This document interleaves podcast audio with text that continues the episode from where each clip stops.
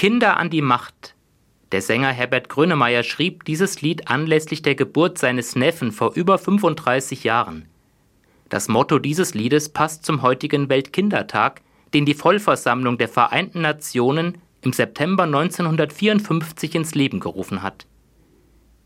Der Weltkindertag soll unter anderem auf die Rechte der Kinder aufmerksam machen. Er möchte Kinder mit ihren individuellen Bedürfnissen in den Fokus rücken und Freundschaften unter Kindern und Jugendlichen fördern. Und das ist gut so. Denn Kinder sind mit den alten und gebrechlichen Menschen eine der ohnmächtigsten und hilflosesten Gruppen in unserer Gesellschaft. Kindern muss unsere größte Aufmerksamkeit gelten, denn sie sind nicht nur die Zukunft unseres Landes, sondern der ganzen Erde. Kinder spielen auch im wichtigsten Buch der Christen in der Bibel eine große Rolle. An rund 600 Stellen ist von Kindern die Rede. Besonders Jesus zeigt sich als Freund der Kinder.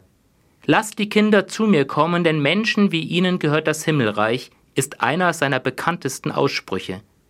Damit spielt Jesus auf Eigenschaften von Kindern an, die Erwachsenen oft fehlen.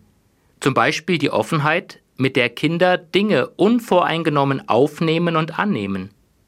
Ich brauche die Offenheit und die Neugier eines Kindes, um zu entdecken, wie gut Gott zu mir ist und was er mit mir in meinem Leben vorhat.